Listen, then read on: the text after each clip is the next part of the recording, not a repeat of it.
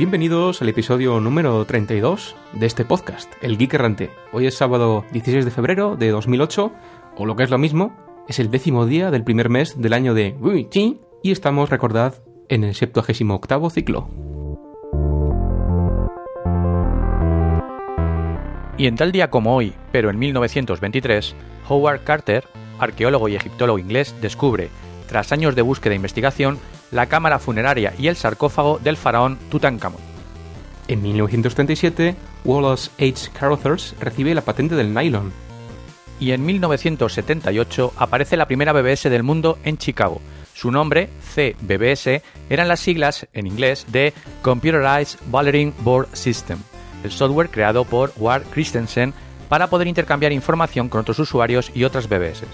La motivación que llevó a Christensen a desarrollar este software fue la gran cantidad de tiempo libre que tuvo cuando se quedó prácticamente aislado en su casa debido a, un temporal de frío que azotó esa zona de Estados Unidos.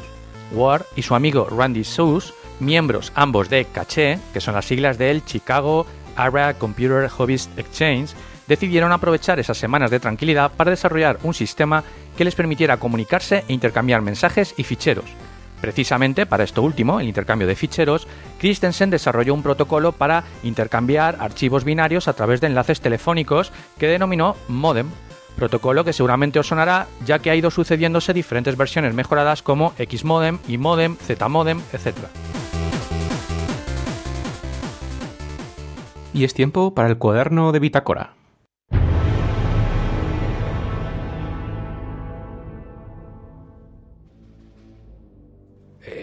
¿Qué, hago aquí tirado en el suelo? Eh, espera un momento, esto, es la boda de carga. Oh, Dios mío, me, duele todo el cuerpo. El, hijo de Meloc me, hizo que el sistema de defensa del puente de mando nos disparase. Eh, espera un momento, creo que está por ahí Mr. Solo tirado. Espero que, espero que esté bien. Mr. Solo. Por Surek, ¿qué ha pasado? Creo que hemos subestimado las rutinas de defensa de la matriz de personalidad de Olo Jorge. Si te acuerdas, las rutinas que incorporé al código de Jorge permitirían aislar los threads de razonamiento paranoico en un entorno de ejecución aislado de los threads de razonamiento analítico, con lo cual tendríamos un holograma mucho más estable, pero algo ha debido salir mal. Parece ser que las rutinas de control de integridad han invertido el proceso, dejando aislado el núcleo analítico y priorizando al núcleo paranoico. Ahora mismo tenemos un grave problema porque Jorge está totalmente fuera de control y paranoico, y está en un modo de supervivencia extremo creo que recalibró los sistemas de defensa del puente para que no nos reconociese nuestra marca biológica y nos considerase intrusos. Al menos tuvo el detalle de ajustar los láser a modo de aturdir, si no ahora mismo estaríamos carbonizados. Vaya, y parece que para que no le molestemos nos han cerrado en la bodega de carga. Nos va a llevar tiempo salir de aquí. Únicamente hay dos salidas. El muelle, donde se encuentran las lanzaderas, y los conductos de extracción de residuos, que pasan por el sistema de reciclaje antes de ser expulsados al espacio. En cualquier caso, ninguna de estas dos opciones parece demasiado agradable. No, bueno, eso es cierto. Además, yo me siento aturdido por el láser. Mejor descansamos un par de horas antes de ver cómo salir de este tolladero. Pero, ¿y qué hacemos esta semana con el podcast? Porque habitualmente lo grabamos en astrometría. Bueno, eso es trivial, no hay problema. Voy a conectar mi tricorder a los paneles de la bodega de carga y enrutaré la consola de control de grabación. No sé por qué, pero esto me recuerda a uno de los peores capítulos de Star Trek. ¡Bingo! Excelente. Podemos comenzar si quieres. Adelante. Comenzamos con el rincón del oyente. Please leave your message after the tone. Press any key to end. I don't understand. What, what are you? What are you insinuating? Y seguimos con el concurso de Open Solaris y parece ser que la provocación de hace un par de semanas ha funcionado. De todas formas, en la última semana hemos recibido toda una lluvia de mails de Vallenato, Alejandro Nieto, Cinderele, Luis, José Luis Flores. Nos ha hecho especial ilusión el mensaje de voz que hemos recibido ni más ni menos que de Gelical, compañera podcaster de Pataca Minuta y por el momento el único participante con doble cromosoma X, lo cual ya le otorga un puesto de honor en nuestro ranking. Por motivos de tiempo y para no extendernos demasiado, vamos a reproducir el audio. Cinco motivos para instalar un Open Solaris. Uno, que solo tengas hardware Spark. Dos, que te hayan despedido de Sun Microsystems por tu manía de trabajar desnudo en la oficina, pero sigas amando su sistema operativo. Tres, que te paguen por instalar un Open Solaris.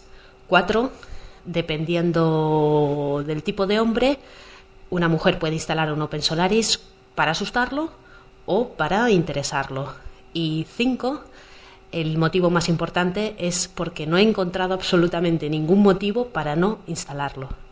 Un saludo para todos y enhorabuena por vuestro trabajo, aunque ya sé que no sois dignos. Tuesday, February 12, 2008. 15 hours 57 minutes 59 seconds Zulu. End of line. Bien, eh, tenemos algunos comentarios a este mensaje. ¿Future? Bueno, em, a mí lo que me ha llamado la atención es lo de atraer o rechazar a los hombres. A mí, desde luego, una chica que instale OpenSolaris me atrae, desde luego. Bueno, a, mí, que soy más lógico que Future, no me parece bien que diga que, primero, que te tenga que pagar Sun, porque es gratis y, bueno, es open source y no hace falta que te pague nadie, sino que tengas el interés y la inquietud por meter OpenSolaris y que además OpenSolaris no tan solo está disponible para Spark, sino para x86, incluso pa- para PowerPC. En cualquier caso, recordamos eh, a todos y a todas, abriendo brecha gelical ahí, que el concurso acaba el 29 de febrero, así que anunciaremos los ganadores durante la primera semana de marzo con aquellas respuestas que pues hayan sido más interesantes, más graciosas o técnicamente más atrevidas. Y bueno, eh, pasando a otro tema, quiero recomendar un podcast que he descubierto hace poquito, que se llama El Tamiz.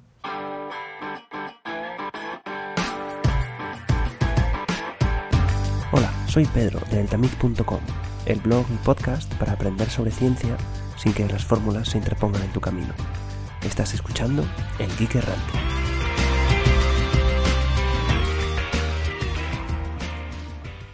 Habitualmente no solemos hacer recomendaciones de blogs ni de podcasts, pero nos ha sorprendido gratamente tanto el blog como el podcast de- del Tamiz eh, por su rigor científico, por su interés, por la cantidad de cosas que uno puede aprender y bueno, porque se sale un poco de la norma que parece que predomina en, en la escena, ¿no? Podéis consultar este excelente blog y mejor podcast en eltamiz.com. Внимание!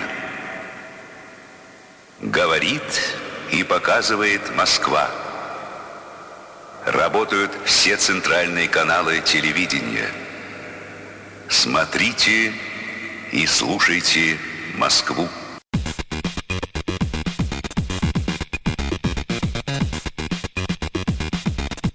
La ciencia demuestra que las ardillas son paranoicas. Las ardillas. Esos animalillos que en más de una ocasión me quitaron la merienda cuando jugaba en el retiro. Sus uñas dignas de un velociraptor, la siniestra manera con la que se sientan sobre sus cuadros traseros mirándote. No os dejéis engañar por sus simpáticas orejas y sus acariciables colitas peludas. Cada vez que veo una ardilla corretear por el parque sé que no está haciendo nada bueno. Ahora resulta que mis sospechas no son fruto de traumas infantiles, sino de la propia naturaleza taimada de estos malditos roedores. El doctor Michael Steele, investigador de la Universidad de Pensilvania, lo ha demostrado. Seguramente sabes que las ardillas almacenan su comida en escondrijos a modo de despensa.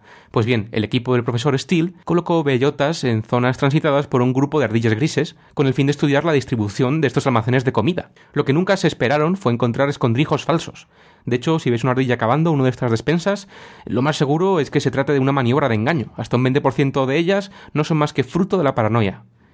El equipo de Steele observó que las ardillas dedican parte del día a observar a sus compañeras para después robarles la comida, así que todas ellas saben a qué atenerse. Solo sobrevivirá el ejemplar más astuto o el más paranoico, o las dos cosas a la vez. Así que ahí lo tenéis, lo sabía. Las ardillas son bellacas y desconfiadas. Como suele decirse, el ser paranoico no significa que los demás no vayan a por ti. eBay prohibirá las reviews negativas a vendedores. eBay no veía con buenos ojos las guerras dialécticas que hay entre compradores y vendedores. Las transacciones se ralentizan cuando un comprador publica algún comentario negativo sobre un vendedor y éste replica. Desde mayo del año pasado, eBay no permite comentarios respecto a compradores, lo cual no ha sentado nada bien a los vendedores, quienes se sienten desprotegidos al no poder poner en evidencia a compradores malintencionados y que por tanto sea un sistema equitativo eBay considera que esto no limita las posibilidades para tratar con compradores problemáticos. Si un comprador no paga, el vendedor puede contactar con eBay, quejarse del comprador y este será eliminado del sistema.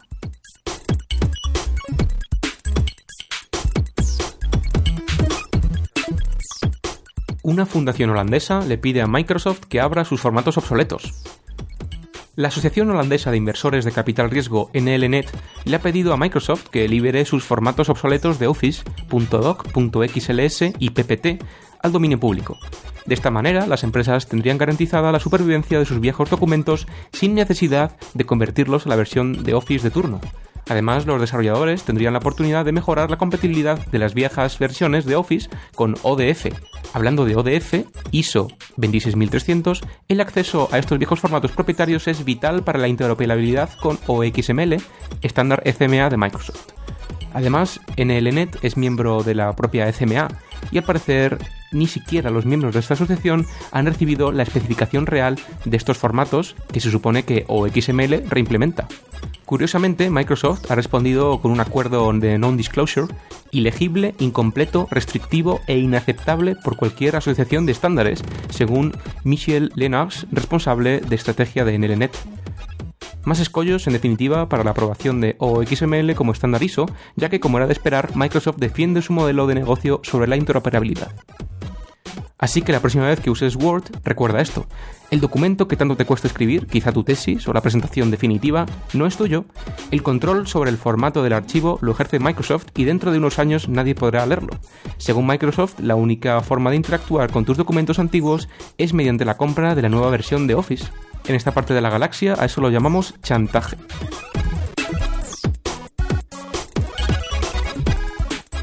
Nuevo deporte para geeks, el speed cabling. Si eres un geek y quieres participar en las Olimpiadas, pero no ves posible asistir a Pekín 2008, no te desanimes, porque lo que tú necesitas son las Geek Olimpiadas y su prueba estrella, el Speed Cabling. Este evento ha sido creado por Steven Skoll, de Machine Project. El concurso es una competición contrarreloj en la que los participantes se posicionan delante de una maraña de cables de red y deben desenredarlos en el menor tiempo posible.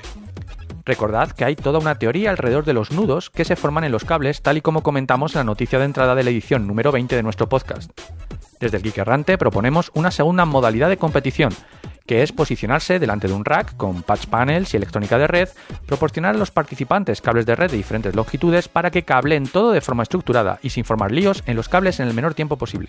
¿Preparados? ¿Listos? ¡Ya!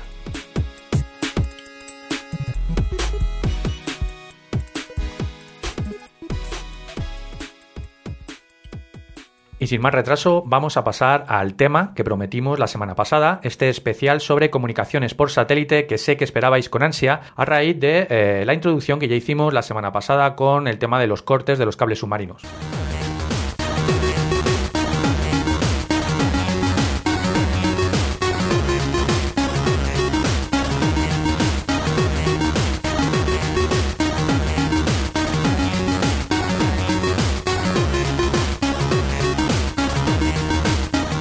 Vamos a empezar directamente al grano a hablar de satélites. Y la mejor forma de empezar yo creo que es haciendo una pequeña introducción de cuando se empezaron a lanzar los primeros satélites y empezamos a generar toda esta basura espacial que hay a nuestro alrededor. Bien, pues para ello nos tenemos que remontar ni nada más ni nada menos que a finales de los 50 y principios de los 60, cuando, bueno, pues se adoptó eh, la estrategia de rebotar señales en globos estratosféricos recubiertos de metal. Bien, pero las señales eran muy débiles para poder ser usadas y, bueno, curiosamente la Armada de Estados Unidos encontró un mejor sustituto, la Luna. La US Navy ideó un sistema para comunicar los puestos de la orilla con los barcos mediante este tipo de comunicación con rebote lunar. Y además, esto mismo me recuerda una noticia relativamente reciente sobre rebote de señales en la ISS.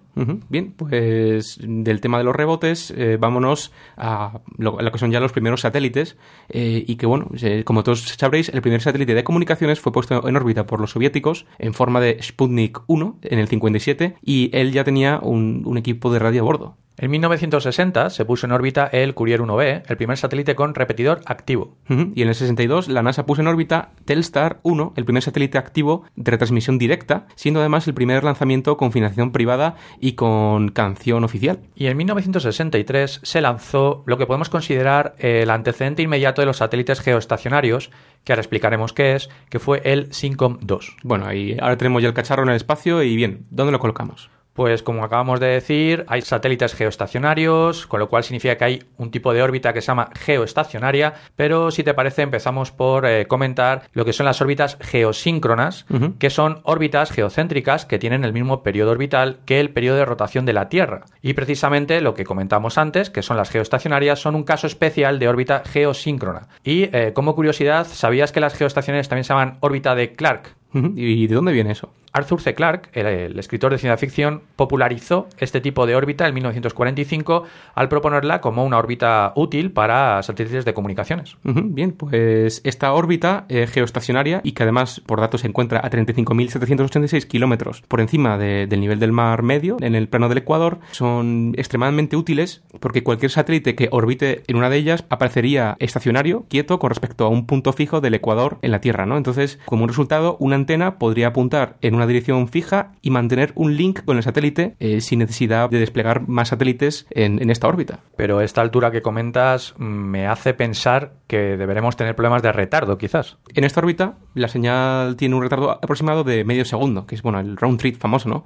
Pero usa principalmente para comunicaciones de banda ancha, o sea que tampoco importa mucho. Y luego, además, la gestión de las posiciones de estos satélites geoestacionarios está gestionado por la ITU. Hay un número limitado de posiciones eh, viables y esto hace pues que sea bastante, bastante caro. Esta limitación, el número de satélites que pueden tener este, este tipo de órbita, ya que ocupan pues, pues una posición fija o un, o un slot fijo, hace que aparezcan disputas entre países y los países localizados precisamente en el Ecuador reclaman el uso de este espacio sobre su territorio como pro.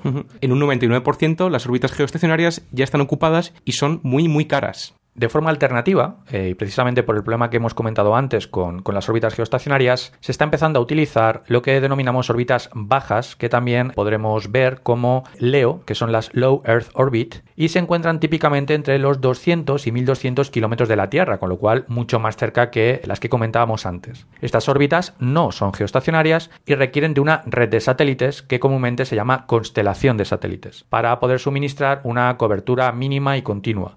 Estas órbitas tienen eh, mucho menos retardo y se usan para comunicaciones de voz y banda estrecha, o lo que es lo mismo, eh, que tengan un ancho de banda menor a 64K.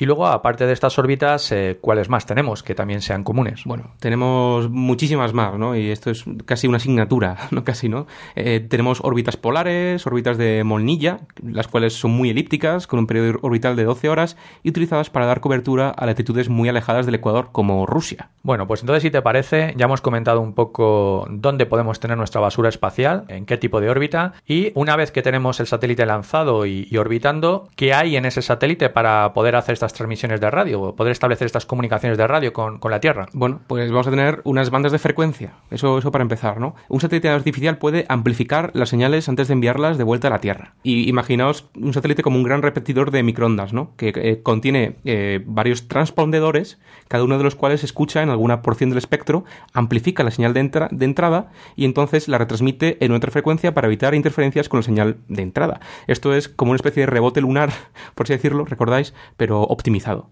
Estos haces de señal retransmitida eh, son muy amplios o bien estrechos, dependiendo de la cobertura que queramos dar a nuestra, a nuestra emisión. Para evitar interferencias en órbitas geosíncronas, con la tecnología actual, los satélites están separados un mínimo de 2 grados en el plano ecuatorial, así que hay 180 órbitas geosíncronas disponibles. Algunos de estos slots o posiciones están reservados según su uso, para televisión, telecomunicaciones, militar, etc. Lo bueno de todo esto es que podemos usar distintas partes del espectro para no interferir con otros satélites y en consecuencia maximizar el número de satélites por órbita. Bueno, y, ya que estamos en este tema, vamos a hablar un poquito de las, de las bandas que hay y de cómo se divide eh, el espectro de microondas en, en este caso, ¿no? Bien, pues vamos a empezar con las bandas comerciales geosíncronas y bueno, hablamos de la banda C, para empezar, que fue la primera designada para satélites comerciales. Tiene eh, en, su, en su parte de bajada 3,7 GHz y en la parte de subida 6,425 GHz. Como cosa interesante, las señales que, son transmitidas por esta banda C experimentan una muy baja atenuación provocada únicamente por la atmósfera terrestre y necesitan de poca potencia mm, o relativamente poca para su transmisión. Para full duplex se necesita un canal en cada sentido y las frecuencias para ese tipo de comunicaciones están ya al 100% de, de utilización porque son usadas por carriers para enlaces de microondas en la Tierra. Otra de las bandas comunes es la KU, que trabaja a 11,45 GHz en bajada y a 14,5 GHz en subida. La atenuación de esta señal pues es media y sobre todo le afecta el vapor de agua, la lluvia, las nubes. La potencia necesaria pues es moderada, un poco más que en el caso anterior. Esta banda aún no está tan congestionada como la banda C y los satélites por tanto pueden estar tan cerca como un grado. Pero bueno, como hemos comentado antes, su gran problema es la absorción de esta frecuencia por parte de vapor de agua, nubes, etc. Cuanta más agua, peor. El peor enemigo, por tanto, es la lluvia y seguramente muchos de nosotros habremos sufrido eh, los efectos de una tormenta en nuestras comunicaciones en esta banda. El remedio, tener una constelación de satélites entre los que poder hacer switch, conmutar entre ellos en caso de detectarse un frente nuboso o lluvias. Bien, eh, aparte de C y KU, existen dos bandas más usadas principalmente por militares y gobiernos, que son la banda KA y la banda X. Entonces, eh, comentando alguna cosa más sobre el tema de las bandas, estas se dividirán en canales y los transpondedores, por tanto, codifican de acuerdo a la frecuencia del canal o multiplexan varios streams en el tiempo, ¿no? Va más o menos así. Bien, un satélite típico tiene entre 12 y 20 transpondedores cada uno, y cada transpondedor tiene un ancho de banda de entre 36 y 50 MHz. De esta manera, un transpondedor de 50 megabits por segundo puede usarse para codificar un único stream de datos o bien 800 canales de voz a 64K. Además, dos transpondedores pueden usar distintas polarizaciones de la señal, por lo que pueden usar las mismas frecuencias sin interferirse. En los primeros satélites, la división en canales de los transpondedores era fija, se multiplexaba en frecuencia. En la actualidad se usa la más óptima multiplexación en el tiempo, la digital. Los primeros satélites contaban con un haz de alta potencia que cubría toda la Tierra. Hoy en día, con el abaratamiento de la electrónica y su menor consumo, se han adoptado estrategias más eficientes, como dotar a un satélite con múltiples antenas y transpondedores, de tal manera que cada haz de bajada esté concentrado en zonas geográficas limitadas y más estrechas, normalmente elípticas, con lo cual pueden darse varios canales full duplex simultáneamente hemos hablado de que en los viejos tiempos teníamos grandes equipos con grandes antenas, pero bueno, hoy en día para la transmisión bidireccional de datos vía satélite tenemos un par de tecnologías eh, pues principales. Eh, una de ellas es el VSAT, eh, bueno, que la verdad es que es un nuevo desarrollo en el mundo de las comunicaciones vía satélite, data como de unos 20 años por ahí, y se basa en estaciones de bajo coste llamadas VSATs, Very Small Aperture Terminals, que consiste en las típicas antenas de un metro que, tendréis en vuestra azotea o en vuestro balcón o en vuestro tejado que bueno, que pueden emitir hasta un vatio de, hasta un de, potencia. Tenemos un uplink de 19,2 eh, K y un downlink de 512 K. Las estaciones o cibercomunas equipadas con VChats no pueden comunicarse unas con otras y dependen de una estación base, eh, hub, equipada con antenazas de alta ganancia. A excepción de una arquitectura o un servicio que se llama Ameris, que permite comunicación entre usuarios con un único salto, es decir, el satélite es el que switchea, con lo cual no hace falta pasar a través del hub. Pero bien, de las arquitecturas hablaremos un poquito después. El caso es que las ventajas de los VSATs son el coste bajo, la portabilidad, despliegue inmediato y las desventajas, pues obviamente son los retardos y latencias al depender de una estación base. Y volvemos a los retardos porque es lo que siempre oiréis como punto negativo en comunicaciones por satélite. Porque dependiendo de la distancia entre el usuario, la estación base y la elevación del satélite sobre el horizonte, estamos hablando, como comentábamos antes, de latencias round trip entre 250 y 300 milisegundos. Bueno, obviamente a más distancia y la misma velocidad que es la de la luz, 300.000 km por segundo aproximadamente. El valor típico para un VSAT son 540 milisegundos de round trip, bueno, en la práctica incluso más, porque depende mucho de la configuración del servicio, la priorización, el ancho de banda, en fin. Es muy importante la ingeniería de tráfico y nos podemos encontrar con 600 o 700 milisegundos tranquilamente, incluso un segundo. Y si comparamos con los enlaces terrestres de microondas, que tienen un retardo de propagación de unos 3 microsegundos por kilómetro, y el coaxial y la fibra óptica con unos 5 microsegundos por kilómetro. Bien, y tenemos, ¿os acordáis de la semana pasada? El cable famoso este SEAMW4, que mide aproximadamente unos 18.800 kilómetros y está tendido entre Francia, Marsella y Singapur. Eh, midiendo esto y relacionándolo con el retardo de la fibra óptica, tenemos que el retardo máximo en este cable submarino es de 188 milisegundos. Y como el retardo, como ya hemos visto, es el principal caballo de batalla, lo lógico es que se hayan desarrollado todo tipo de técnicas para poder optimizar precisamente este parámetro. Y los desarrollos van principalmente en dos líneas. Primero, la compresión de los datos o evitar en la medida de lo posible el tráfico de datos por el enlace de satélite, es decir, caches locales, compresión de cabeceras, etc.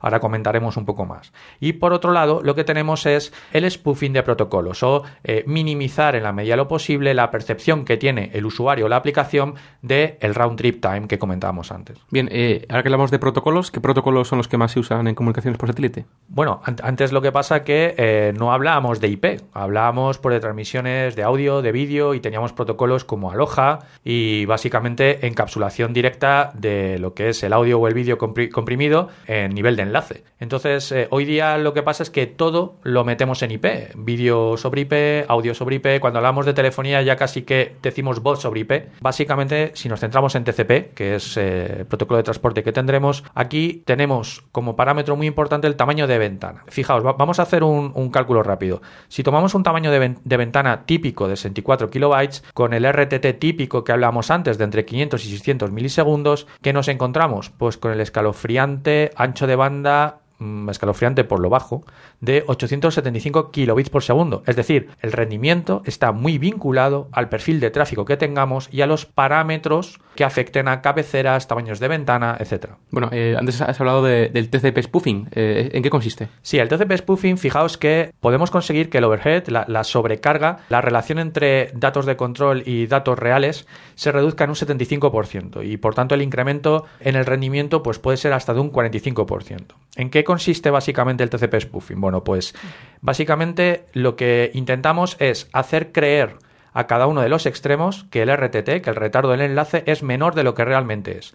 ¿Esto cómo se consigue? Bueno, pues se consigue con técnicas como los ACKs locales o la reducción de ACKs. En este caso, el gateway local, el que yo tengo en mi extremo, hace confirmaciones, me manda ACKs localmente que genera el mismo y lo genera, esos ACKs los genera mucho antes de recibir el ACK real que me está llegando desde el extremo remoto. Por lo que a efectos del emisor, el RTT, el round trip time, es muy pequeño. Cuando el extremo remoto genera los ACKs para los datos que yo he enviado y que él está recibiendo, el VSAT acumula esos ACKs y envía únicamente un ACK para todos los datos recibidos y confirmados. De ahí que estemos hablando de generación de ACKs locales para agilizar el intercambio a nivel de segmento TCP y reducción de ACKs, es decir, juntar varias confirmaciones en una sola. Pero bien, estamos hablando de que el TCP spoofing, aparte de, de los ACKs locales y reducción de ACKs, eh, también tiene establecimientos de conexión optimizados. Vamos a ver, los establecimientos de conexión son lentos en sí, ¿no? Y, y hay que esperar que, a, que se complete el three-way handshake, extremo a extremo.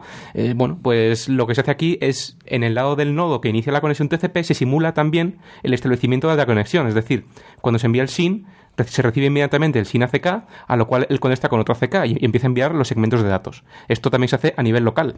En el lado remoto, que actúa como servidor TCP, el SYN ACK no viaja hasta el extremo, sino que obviamente es contestado por el gateway con un ACK. Por, por tanto, el establecimiento de conexión se resuelve en cada extremo y durante ese tiempo el segmento de datos está ya, ya viajando por la red. Y luego otra práctica muy común, y no solamente en satélites, sino eh, siempre que tengamos unos enlaces que consideremos lentos, en, en WAN, normal y corriente, tendremos normalmente aceleradores de protocolos concretos, como puede ser HTTP, CIFS, etcétera. Es decir, ponemos unos eh, cacharros, unos equipos eh, justo delante de lo que es el router, o el propio router puede tener esta funcionalidad, que implementan cachés locales y eh, compresión de protocolos conocidos, ¿de acuerdo? Como lo que hemos comentado antes, sobre todo, por ejemplo, para acceso a recursos Windows con CIFS, donde se quiere optimizar el acceso a los bloques de datos de los documentos, ¿de acuerdo? Solamente me cojo, por ejemplo, el bloque de datos de un documento eh, si ese bloque ha cambiado, pero no todo, el resto lo tengo cacheado, etcétera. Bien, eh, digamos que en las redes eh, IP satelitales lo que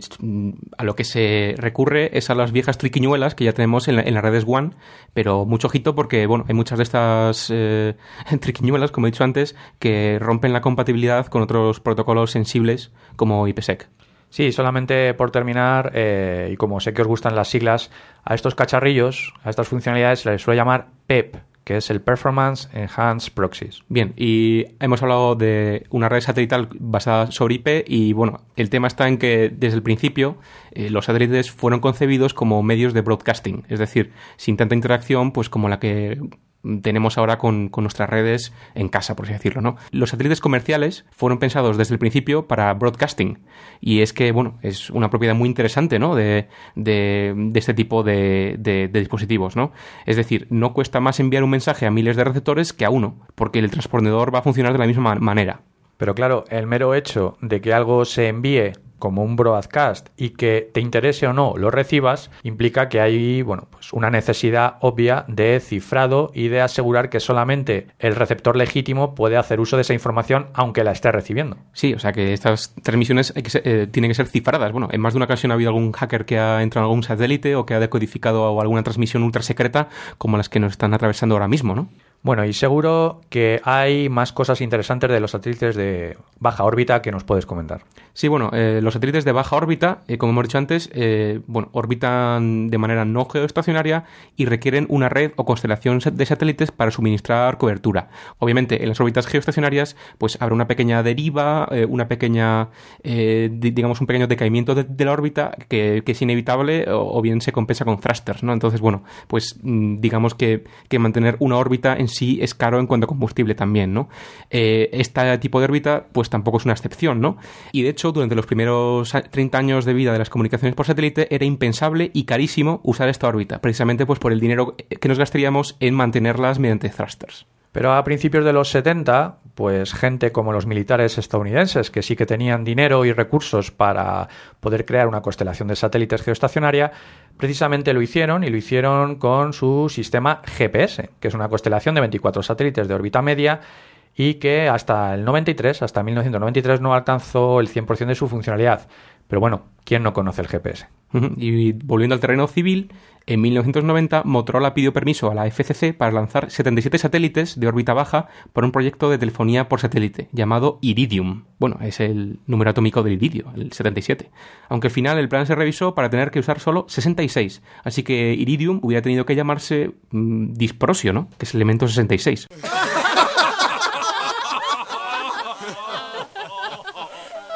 Un chiste kick. La idea era que Iridium se convirtiese en un operador móvil global con una constelación que dotase de cobertura continua a cualquier punto de la Tierra, valiéndose de los distintos satélites que aparecían por el horizonte para hacer el relay de la conversación, fax, datos, busca, lo que se necesitase. Todo es móvil. La celda, el usuario, el handover entre satélites se encargaría del resto. Efectivamente, la idea de Motorola era dejar obsoleta a la telefonía móvil aún antes de haberse establecido. Eh, estamos hablando de que Iridium eh, pues, eh, tendría una red de satélites en órbitas polares circulares a unos 750 kilómetros de altitud, separadas por unos 32 grados de latitud. Cada satélite tendría un máximo de 48 puntos de cobertura con un total de 1.628 celdas sobre la Tierra.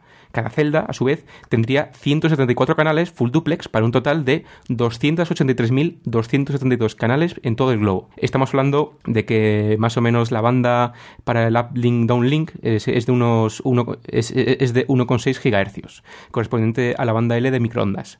Eh, esta frecuencia eh, implica que para acceder a ella bastaría con un terminal portátil con una batería, ya que cuanto más alta es, es la frecuencia de la banda, eh, menos esfuerzo nos cuesta en potencia acceder a ella. El relay handover se haría en la banda KA entre los satélites. Esto puede hacerse ya que la comunicación no es con la Tierra. El uplink downlink entre satélites se haría a una frecuencia de 200 MHz. Pero ojo porque esta frecuencia es el cuello de botella precisamente eh, para poder transmitir datos por Iridium, ¿no? que casi que fue un poquito lo que limitó su, su expansión. Bueno, y eh, otra cosa que limitó su expansión yo creo que fue que eh, ser usuario de Iridium implicaba vender tu riñón en el mercado negro, porque estamos hablando de precios como 3 dólares minuto. Y bueno, y no de manera casual, eh, Iridium pues quebró el 13 de agosto del 99, ¿no? Eh, casi un año después de que viese la luz, ¿no?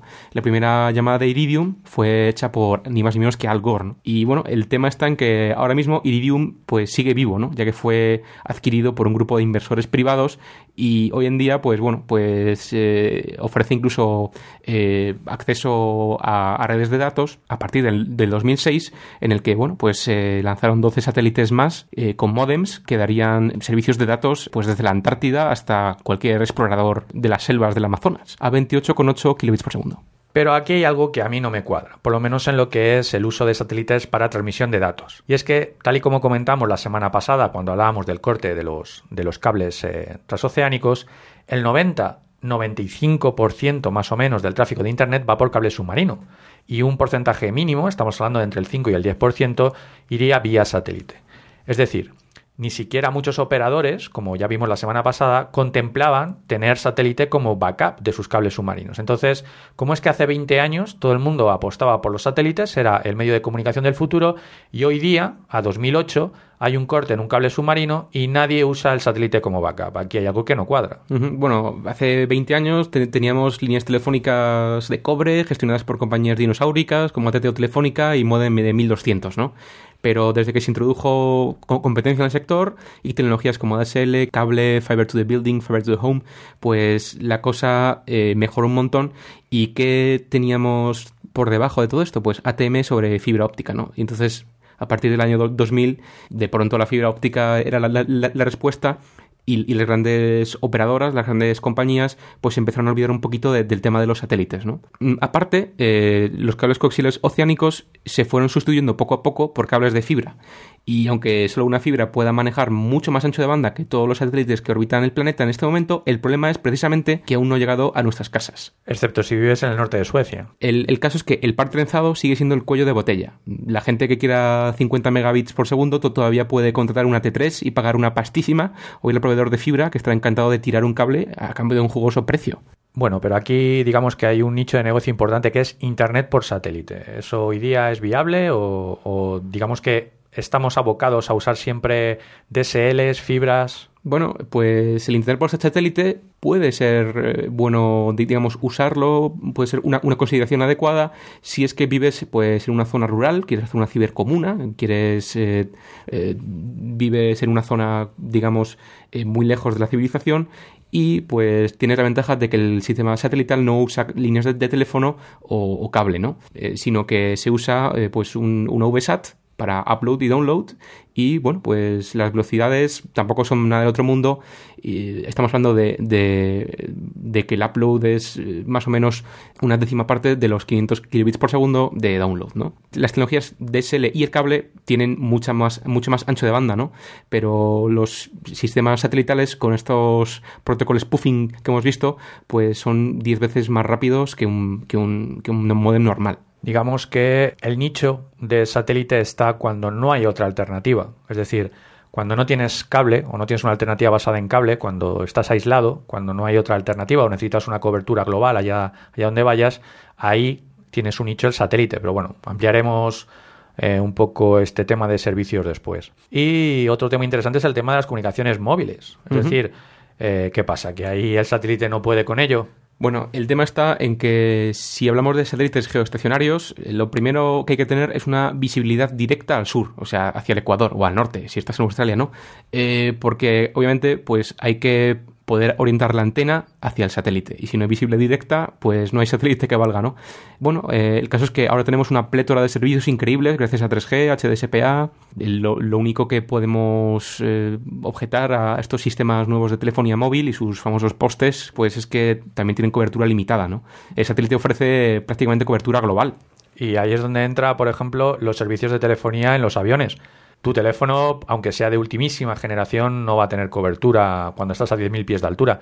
Y ahí los satélites son la clave para tener comunicaciones móviles. Sí, o para cuando estás a lo mejor a, a mil kilómetros mm, de la costa de Terranova o algo así, ¿no? Que también dependes de un, de un satélite para que eh, tu tripulación del barco se comunique. Entonces, eh, si te parece, podemos comentar luego servicios para precisamente barcos, aviones, trenes, zonas rurales, etcétera, en donde el satélite claramente tiene el nicho. Bien, y para pasar a la parte de arquitectura, eh, lo haremos con una pregunta, ¿no? Eh, es decir, está claro que desde el satélite se envía información al usuario, pero ¿cómo hace llegar este usuario datos al satélite? Porque no siempre hace falta una antena, ¿no? Pues no, no siempre hace falta disponer de una antena. La clasificación de las redes satelitales eh, también puede darse de acuerdo a lo que llamamos el canal de retorno, es decir, datos desde usuario hasta la red. Podemos hablar de redes unidireccionales, es decir, sin canal de retorno, y aquí pues el esquema clásico sería una distribución de datos multicast, como hablábamos antes, una comunicación unidireccional hacia el usuario y puede ser, por ejemplo, mm, una eh, imprenta que necesite distribuir pues un contenido para ser impreso, eh, podemos estar hablando de distribución a administraciones de lotería, agencias de noticias. Agencias de noticias. Son los casos típicos de recepción unidireccional.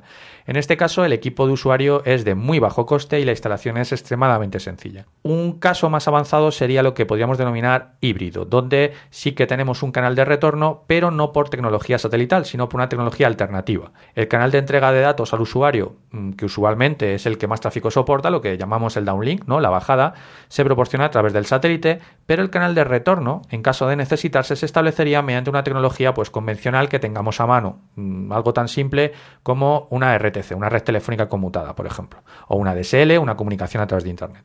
Porque digamos que es en el retorno donde se alcanzan los retardos mm, más elevados en el satélite y si tenemos algo intermedio que podemos usar, como por ejemplo una DSL, pues mucho mejor. Sí, imaginaos un caso en el cual queremos desplegar una infraestructura de teleenseñanza donde pues el canal de bajada pues queremos que sea más o menos eh, eh, suficiente para recibir vídeos, para recibir audio, las transparencias del curso que está impartiendo el profesor, pero nuestro canal de retorno pues es mm, relativamente simple en el hecho de que solo queremos a lo mejor mandar alguna pregunta a través de un chat o algo así. Sí, sería algo así como el, típico invitado que asiste a la gala de los Grammy a través de satélite, ¿no? O las típicas soluciones de acceso a Internet pre-ADSL, al menos en este país, que se basaban en canales de bajada por satélite y tus peticiones eh, web, por ejemplo, iban pues a un RAS, a un servicio de acceso remoto del proveedor por RTC. Pero tenemos un tipo más de, de, red, ¿no? Sí, y quizás es el más interesante y el que todo geek querría tener, ¿no? Que es el bidireccional, es decir, que el canal de retorno también vaya por satélite, lo cual te da independencia absoluta. Puedes estar donde quieras, siempre y cuando estés bajo la huella de un satélite, tú vas a tener bajada y subida por satélite. Desde luego, este es el método ideal, pues, por ejemplo, para organizaciones que utilicen pues, una estructura de procesamiento centralizada, con un gran número de sucursales o terminales y que se quieran comunicar pues continuamente o muy a menudo en tiempo real y bueno pues con un, con un sistema centralizado, con una arquitectura en estrella, por ejemplo. Se adapta de forma natural pues a requisitos de entidades financieras, por ejemplo, sistemas de distribución de stocks, puntos de venta, sistemas SCADA, que son los sistemas de monitorización y control de infraestructuras pues normalmente bastante críticas Además, pues en ciertas redes es posible utilizar canales preasignados de capacidad fija, es decir, la subida, el canal de subida de satélite eh, y el de bajada, pues puede tener calidad de servicio aplicada, lo cual nos da todo un mundo de posibilidades en cuanto a servicios de voz y de vídeo. El canal de entrega de datos al usuario, así como el canal de retorno del usuario al proveedor de servicios se proporcionan íntegramente por satélite y este es el punto importante aquí.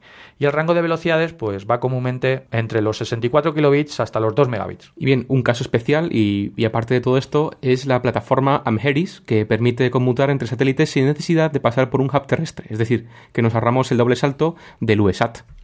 Y bueno, creo que a nosotros lo que más nos interesa pues es usar IP en estas comunicaciones. ¿no? Entonces, ¿cómo transmitiríamos IP? ¿Hay algún, algún formato especial, algún tipo de, encapsulado especial? Tenemos tres grandes familias, ¿no? La primera es el DVB-S, Digital Video Broadcasting Satellite, que es un estándar para la transmisión de televisión digital vía satélite. Está con nosotros desde el 95 y usa exclusivamente eh, MPEG 2. lo más curioso es que el estándar ha incorporado la posibilidad de tener canales de retorno, de ahí lo de RCS, Return Channel Satellite, y que muchas veces se eh, haga referencia al protocolo como DVB-RCS se usa en todas las bandas de frecuencia y proporciona hasta 2 megabits por segundo. Sí, la, segunda generación de DVB-S es la que se conoce como DVB-S2 y es bueno, pues una mejora destinada a reemplazar totalmente a DVB-S. Está ratificado desde principios del 2005, eh, dos años después había unos 100 despliegues a nivel mundial para que veáis un poco cómo se ha adoptado y la mejora en rendimiento respecto a DVB-S es del 30%. Soporta HDTV, es decir, televisión en alta definición y MPEG-4 en los mismos caudales, eh, utilizando el mismo ancho de banda que se usaba en DVB-S para transmitir MPEG 2 y televisión en calidad estándar. Su despliegue está auspiciado y propiciado por la ESA, por la Agencia Espacial Europea.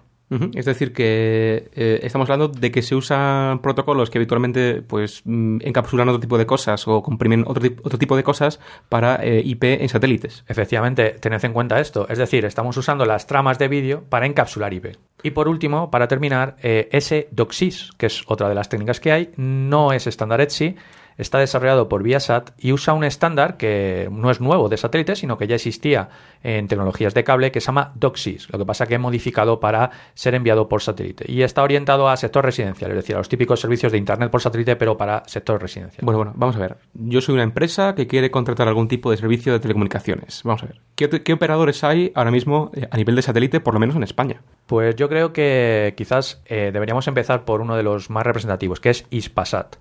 Ispasat comienza su actividad en el año 92 y es uno de los principales operadores de satélite, sobre todo si tenemos en cuenta el mercado de habla hispana, ya que cubre el 100% del mercado de habla hispana, como he comentado, teniendo en cuenta si eh, cubrimos Península Ibérica, Islas Canarias, continente americano, etc. El Centro de Control de Satélites, lo que comúnmente llamamos NOC, el Network Operation Center, está situado en Arganda del Rey, así que los que viváis en Madrid lo tenéis ahí mismito para hacer una visita. Y bueno, pues este NOC cuenta con las principales conexiones a redes de comunicaciones, eh, internet, etcétera, y provee los servicios de uplink necesarios para eh, los clientes. Trabaja en bandas X y KA y lo hace a través de ISDESAT Servicios Estratégicos. En la actualidad, el sistema de comunicaciones de ISPASAT incluye satélites de comunicaciones colocados en tres posiciones orbitales. Una posición transatlántica, que está a 30 grados oeste, en donde tiene tres satélites, una posición americana a 61 grados oeste, en donde se ubica el satélite Amazonas 1, que, que, es del 2004, y precisamente a finales del año que viene se lanzará el Amazonas 2. Y una posición oriental a 29 grados este, en donde tienen otro satélite, que es el Xstar Eur, que fue lanzado en el 2005. Ispasat es uno de los sistemas de satélite que soporta mayor número de redes VSAT, por lo menos en Europa. Tenemos eh, más de 40 redes y 6.000 terminales VSAT operan en la actualidad a través de esta red. En lo referente a servicios orientados a banda ancha para redes IP, Ispasat basa sus servicios principalmente en tecnología DVB-RCS, que antes hemos visto, haciendo uso de, sistemas VSAT, como también hemos visto antes. En la actualidad, Ispasat está ofreciendo un servicio mayorista con volúmenes de tráfico garantizados a operadores que se encargan de diseñar la capacidad asignada a sus productos y de comercializarlos al usuario final eh, por cuentas de acceso, encargándose la propia contrata, por así decirlo, de toda la gestión con el usuario, instalación, mantenimiento, facturación, etc. Y efectivamente, si quisiésemos contratar servicios de banda ancha Ispasat, pues tendríamos un servicio basado en DVB-RCS, como hemos comentado, un servicio que ellos llaman SAT FlexiP, que bueno, permite comunicaciones malladas, punto a punto, comunicaciones en estrella, y que está diseñada pues, para consumir gran ancho de banda y accesos pues, a, backbones IP, a, troncales. Y bueno, por último, el servicio que hemos comentado antes de Ameris. También ofrece servicios en movilidad, es decir, imaginaos que tenemos que montar un canal de comunicaciones en un barco, en un tren, y aquí mmm, lo que necesitamos pues, son antenas autodireccionables y unos requisitos mucho mayores que en estaciones fijas. Aparte de, bueno, pues una cobertura más allá de los continentes, sino quizás pues en el mar. Eh, aquí tenemos Ispasat, pero quien se lleva el gato al agua es otro. Otro que es ni más ni menos que Inmarsat, que en más de muchas ocasiones habréis podido escuchar por lo menos su nombre, ¿no? ¿En qué consiste Inmarsat? Inmarsat eh, orienta sus servicios principalmente a movilidad. Su gama de servicios para el usuario en tierra ofrece banda ancha IP, eh, con un dispositivo de usuario muy portátil, ahora, ahora lo comentaremos porque es el sueño de todo geek, el tener un servicio vegan. Y también dispone de servicios orientados a ofrecer pues, canales de voz y datos pues, en vehículos marítimos y aéreos. Es decir, cuando estáis de vacaciones en vuestro crucero y queréis conectaros a Internet eh, desde vuestro barquito, dad por seguro de que estáis usando Inmarsat. La cobertura ofrecida por Inmarsat es global, prácticamente, bueno, excluyendo los casquetes polares. Así que si queréis aislaros, realmente tenéis que iros a los casquetes polares, porque en cualquier otro sitio tenéis satélite. Y bueno, en cuanto a servicios en tierra, tenemos el ISAT Phone, que es telefonía por satélite, el Land Phone, que es servicio de telefonía para localizaciones fijas. Pero IP, IP, IP. Vale, vale, IP. Bueno, pues, ¿qué es lo que yo quiero si soy un geek? Eh, quiero vegan. Vegan es, eh, las, son las siglas de Broadband Global Area Network, es decir, red de área global de banda ancha. Y es un servicio explotado por Inmarsat que me da comunicaciones por IP, que me da también un servicio de voz, eh, siempre hablando de banda ancha, es decir, hasta 512 kilobits por segundo de velocidad de bajada en canales compartidos. Y mm, podemos tener calidad de servicio con reserva de, ancho de banda de hasta 256 kilobits por segundo. ¿Y qué es lo bueno de todo esto? Pues que tú vas con una maletita que pesa mucho menos que tu portátil, porque estamos hablando de unos 900 gramos, te colocas donde sea, en menos de un minuto se te orienta la antena y ya tienes eh, banda ancha, tienes telefonía e incluso algunos de los equipos que dan, una vez establecido el enlace por satélite, lo que hace es desplegar una red Wi-Fi o WiMAX en el área y por tanto puedes dar eh, conectividad a otros. Bueno, esto me recuerda al famoso teléfono que traen estas personas tan extrañas en la temporada cuarta de Lost a la isla. Y eh, aparte de este servicio, que seguramente todos querríamos disfrutar de él, Inmarsat también nos da servicios para, para barcos, que es lo que se llama el Fleet Broadband, eh, Fleet Phone, etcétera, y servicios para aviones, que es el Swift Broadband, Swift 64, etcétera. Luego comentaremos algún caso de uso y haremos referencia precisamente a estos servicios. Bueno, pero yo aquí con lo que me he quedado, se me ha olvidado todo automáticamente. Yo quiero el servicio vegan. Quiero esto como sea. Ya, sé que lo quieres, Mr. Solo, yo también. Si te parece, podemos hacer un comentario rápido respecto a otro proveedor que es Eutelsat. Eutelsat eh, opera una flota de 24 satélites. Cuando oigáis hablar de satélites tipo Hotbird, Eurobird, etcétera, esos son satélites de Eutelsat. Y eh, normalmente esta flota de satélites eh, se, se, usa para dar servicios de comunicación a otros operadores y que los clientes de estos operadores secundarios reciban servicios de radio, de televisión, acceso a Internet, etcétera. La cobertura de Eutelsat abarca Europa, Oriente Medio, África, la mayor parte de Asia y el continente americano aunque el núcleo de negocio principal de Eutelsat es el sector audiovisual, es decir, eh, lo que se llama el broadcasting DTH, el direct to home, eh, el hacer llegar eh, esa, esas imágenes a, a, las casas de los usuarios residenciales. Y en cuanto a servicios IP de Eutelsat, ¿qué tenemos? Sí, bueno, aquí todos tenemos o todos tienen básicamente lo mismo, ¿de acuerdo? Tiene servicios bidireccionales como el IP Access, Two-Way, IP Connect, que básicamente, bueno, pues son servicios basados en DVB-RCS, como hemos dicho antes servicios unidireccionales, que es el IP Stream o IP File, que, bueno, distribución de ficheros multicast, como hemos dicho antes, o, o para retransmitir eventos corporativos, televisión corporativa, e-learning.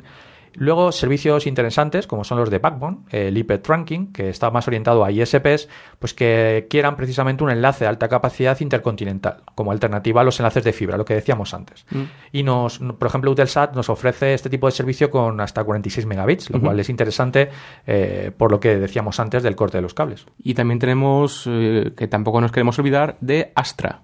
Sí, bueno, Astra, que todos lo conocemos, ¿verdad? Opera con su propia flota de satélites, da servicios de, broadcast, da servicios de banda ancha, principalmente en Europa. Astra tiene su sede en Bedford, en Luxemburgo, y forma parte de SES, que es un grupo de operadores de satélite y proveedores de servicios de red que, en combinación, ofrecen prácticamente alcance mundial. Bien, eh, vamos a ver. Volviendo al tema de, de el escenario, es decir, de, montar mi antena, montar mi equipo, etcétera, etcétera, podemos diferenciar entre escenarios donde la instalación es fija, pues en un edificio, y escenarios donde obviamente la instalación es móvil, como por ejemplo vehículos, el maletín típico, y bueno. Sí, podemos hacer un repaso rápido y a todos vosotros seguramente eh, se os empiezan a ocurrir formas de aplicar estas tecnologías. En aplicaciones fijas.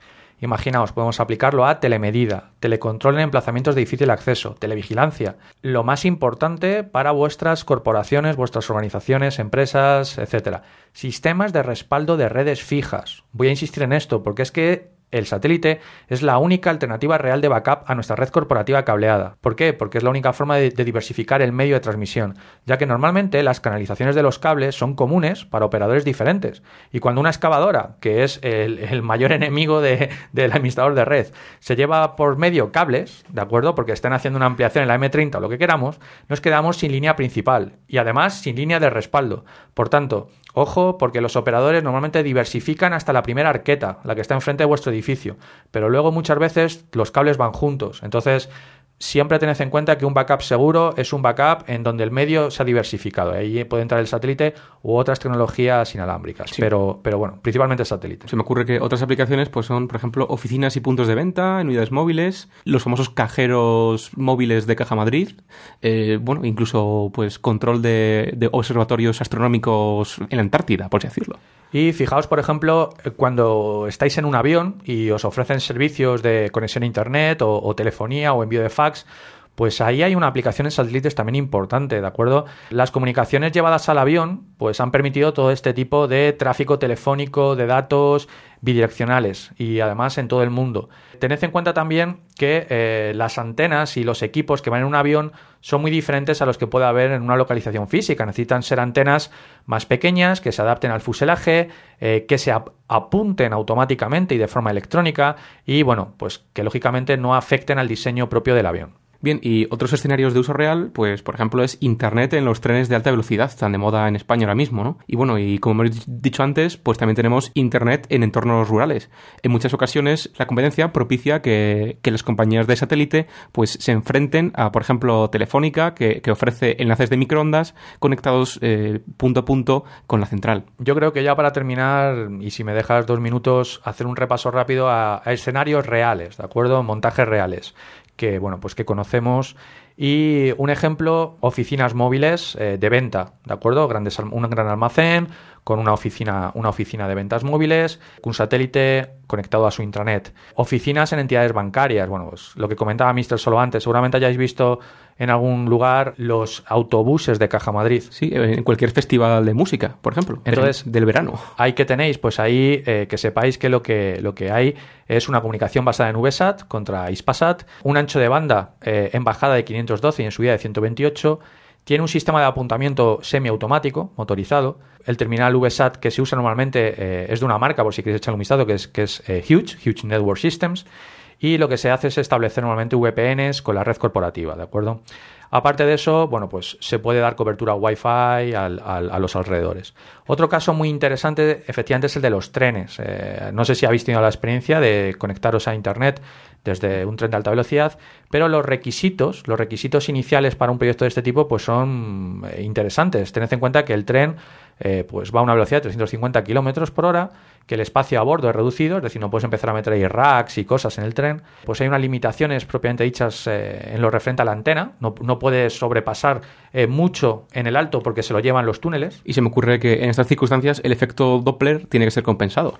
Y bueno, eh, para que os deis cuenta, una vez eh, implantado el, sistema, ¿qué resultados obtienen? Pues muy interesantes. 4 megabits de bajada y 2 megabits de subida, con el tren lleno a 350 kilómetros por hora. Tened en cuenta también que, lógicamente, tú pasas por trincheras, pasas por túneles y, ahí pues se pierde visibilidad, pero mm, la conectividad se mantiene durante el 75% de, un viaje normal, estándar, ¿de acuerdo?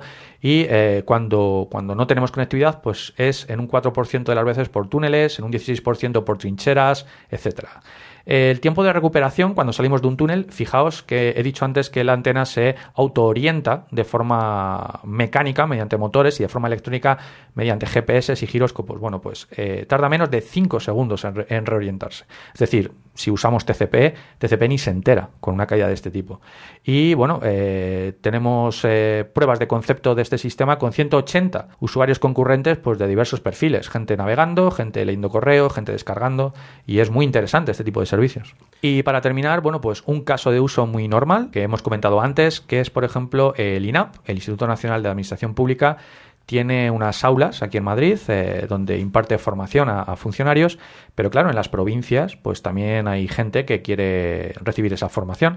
Así que se crean 56 aulas remotas ¿Y cómo obtienen los contenidos que se imparten en Madrid? Pues en tiempo real lo obtienen mediante un broadcast, mediante una distribución multicast de contenido de vídeo, audio, etcétera. Bueno, y como el tiempo apremia, vamos a acabar con ciertas conclusiones y vamos, en resumen, eh, parece que el futuro de las comunicaciones pasa por combinar fibra óptica con tecnología celular, al menos a nivel de, de usuario de la calle. Los usuarios que se encuentren lejos de tierra firme, en mar y aviones, dependerán de los satélites, al igual que los que se encuentren en zonas remotas o sujetas a conflictos. Eh, sin embargo, hay una regla que se aplica a todo este mundillo que es la economía. Es decir, bueno, aunque la fibra óptica ofrezca más ancho de banda, es posible que las operadoras vía satélite compitan con precios más bajos mediante nuevas tecnologías de puesta en órbita de satélites o mediante la adopción generalizada de la órbita baja. Esta competencia lo hemos visto hace un momentito con las explicaciones que hay. Y bueno, por mi parte, yo creo que a modo de resumen también, creo que esto es una tecnología, desde luego, que aunque parece que en ciertos nichos eh, pues está muy estable y muy utilizada, en otros no, pero yo creo que es una tecnología que, va a perdurar. En las redes de comunicaciones, repito, es el único eh, backup real que podemos tener y desde luego su nicho de aplicación es aquel en el cual no hay una alternativa real, bueno, pues en zonas donde, donde no hay infraestructura, en zonas donde tenemos cobertura, porque hay que, tener en cuenta que estamos hablando de una cobertura prácticamente global, exceptuando los polos. Eh, los casquetes polares, pues tenemos cobertura global. Y eh, en aquellas zonas donde a lo mejor necesitemos una infraestructura de comunicaciones rápida, imaginaos que hay un desastre, ¿de acuerdo? Un, tren descarrila, un avión se estrella y necesitamos en un momento dado, en una zona donde no hay nada, eh, tener infraestructura de comunicaciones. Ahí entra el satélite. Bien, y estas palabras de Future marcan el momento para quitarse la sangre de los auriculares y pasar a Developers y Unix. Steve, te esperamos. Developers, developers, developers, developers, developers, developers, developers, developers, developers, developers,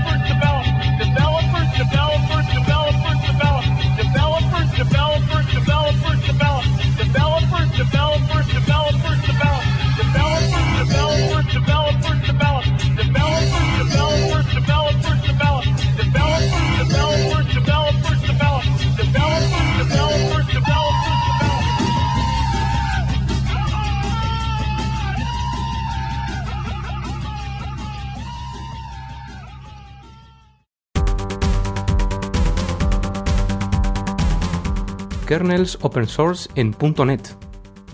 Después de los lenguajes para máquina virtual de Java como Jython, JRuby o Scala, vienen los sistemas operativos para máquina virtual, como JNode que busca implementar un sistema operativo open source basado 100% en Java. Ahora es el turno de la comunidad .NET que ya ha presentado un par de iniciativas bastante interesantes de microkernels modulares escritos en C Sharp. Hablamos de los proyectos SharpOS y Cosmos, que alcanzaron sus primeras milestones el mes pasado, demostrando así la viabilidad técnica de los conceptos en que se basan. Cosmos y SharpOS usan únicamente C Sharp y bibliotecas estándar, a diferencia de la iniciativa Singularity auspiciada por Microsoft, que define extensiones especiales de C Sharp y tiene partes escritas en C y ensamblador. Lo mejor es que las características y conceptos de Cosmos y SharpOS pueden trasladarse a cualquier lenguaje que cumpla la especificación Common Language Infrastructure para .NET, estándar ISO y ECMA desarrollada por Microsoft. De esta manera, Cosmos y Sharp OS podrían implementarse en Mono o en Portable.net, ambas disponibles bajo licencia GPL. Sin embargo, Cosmos, a diferencia de Sharp OS, depende de algunas extensiones propietarias de .NET.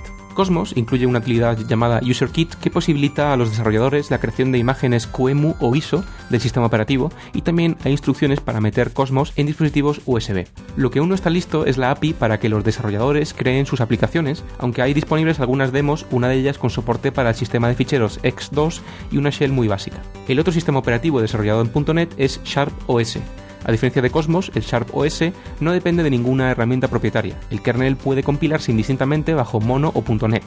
En el sitio web del proyecto hay bastantes demos y utilidades, siendo la más curiosa el juego Snake implementado para Sharp OS.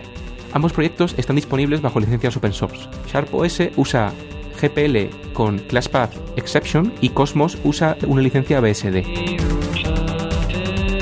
Liberada la versión 1.4 de Damn Vulnerable Linux. DVL es una distribución diseñada para ser lo más insegura posible. Como os podéis imaginar, el objetivo de esta distribución no es que la instaléis en vuestros sistemas en producción, a no ser que queráis salir en los periódicos, claro, sino que sirva como plataforma de aprendizaje para todos aquellos que estamos interesados en la seguridad informática. La distribución está repleta de utilidades y de documentación. Aparte, incluye muchos retos para hackers sacados de la web crackmix.de. DVL es en resumen una distribución orientada al aprendizaje de técnicas de seguridad y el perfecto complemento para otras distros como Backtrack. Precisamente en esta está basada DVL. Y os recomendamos desde aquí que echéis un vistazo a ambas distribuciones. El W3C abrumado por las peticiones para validación de DTDs. Doctype HTML Public W3C DTD HTML 4.01 en HTTP 2. o algo parecido son los strings con los que empiezan el 100% de las páginas web. Son referencias a las especificaciones y etiquetas HTML que sigue el documento. Algo así como esto es HTML 401 o este documento sigue la especificación XHTML 1.0. En fin, que se trata tan solo de declaraciones de intenciones, pero el problema es que muchos desarrolladores escriben programas que validan automáticamente esta cadena como si fuese un enlace a otro documento HTML o bien se bajan directamente el DTD por algún motivo incomprensible para el propio W3C. Y es que al parecer estas herramientas mal construidas le están provocando a este consorcio que está detrás de todos los estándares de la web dolor de cabeza y pérdidas de ancho de banda. En un post escrito en un tono bastante jocoso, los administradores de esta organización piden a los desarrolladores que dejen de construir aplicaciones que consulten a sus recursos. Y cito, nadie necesita habitualmente validar contra nuestros DTDs, y ciertamente nadie necesita validar la misma información una y otra vez. Para tratarse de recursos que no han cambiado durante años, recibimos al día unas 130 millones de peticiones que generan hasta un tráfico sostenido de 350 megas. La mayoría de estas peticiones provienen de agentes que procesan XML, HTML, XSLT, SVG y que en su proceso de funcionamiento validan DTDs o esquemas. Tratar estas peticiones nos cuesta ancho de banda, servidores y tiempo invertido en identificar agentes mal escritos. Que pare esta locura, por favor. Bien, bien, eh, que pare, pero no olvidemos que el W3C es un servicio público y sus servicios de validación son importantes para algunas personas, aunque sean programadores. ¿No es este el momento idóneo para crear un sistema distribuido de obtención de DTDs al estilo de los servidores de DNS? Menos echar la bronca al desarrollador y más innovación y flexibilidad. ¡Hala! A ponerse a currar en el RFC.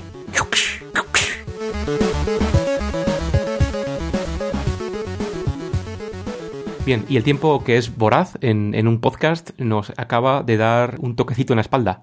Queremos mantener este podcast razonablemente sobre la hora y creo que es mejor que nos saltemos la sección de Derecho Digital y además que no nos extendamos demasiado en, en lo que nos resta de edición.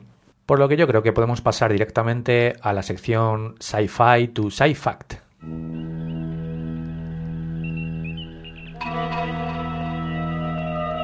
Bien, y lo hacemos para hablar del rayo tractor. Bien, el rayo tractor es un clásico en la ciencia ficción. Estamos acostumbrados a ver potentes rayos en naves espaciales como el Enterprise, capaces de atrapar y arrastrar otras naves. Por el momento vamos a tener que esperar un poco más antes de ver cosas así, pero vamos por buen camino, porque en el MIT ya han desarrollado un rayo tractor. Eso sí, por el momento solo es capaz de mover partículas microscópicas en la superficie de los microchips. El trabajo de los investigadores del MIT puede aplicarse hoy directamente para la mejora de lo que se denominan pinzas ópticas, que son rayos de luz usados para estudiar y manipular estructuras biológicas muy pequeñas o incluso átomos individuales. Las pinzas ópticas han sido usadas en materiales transparentes como en la placa de un microscopio, que permite pasar la luz y atrapar objetos en una especie de rayo tractor. Esto es posible porque los fotones de la luz transfieren cantidades minúsculas de fuerza a las partículas que golpean. Bien, esto ya existe hace años y la novedad aportada por el MIT es que usan luz infrarroja para mover partículas en el silicio, que es la base de los microchips. ¿no? Eh, a diferencia de la luz visible, la luz infrarroja no se refleja en el silicio y bueno, la aplicación práctica es la construcción de estructuras en la superficie de estos chips. A largo plazo, los investigadores del MIT quieren aplicar sus descubrimientos para crear sensores de alta resolución en espacios muy pequeños y en crear interfaces electrónico-biológicos. Mister Solo, no sé si son imaginaciones mías o creo que puede ser que Olo Jorge se esté acercando. Oigo ruido mm, por el pasillo de la compuerta 4. Bien, creo que es momento para escapar por el tubo Jeffries. Dese prisa, Future, dese prisa. ¡Corre, corre, corre!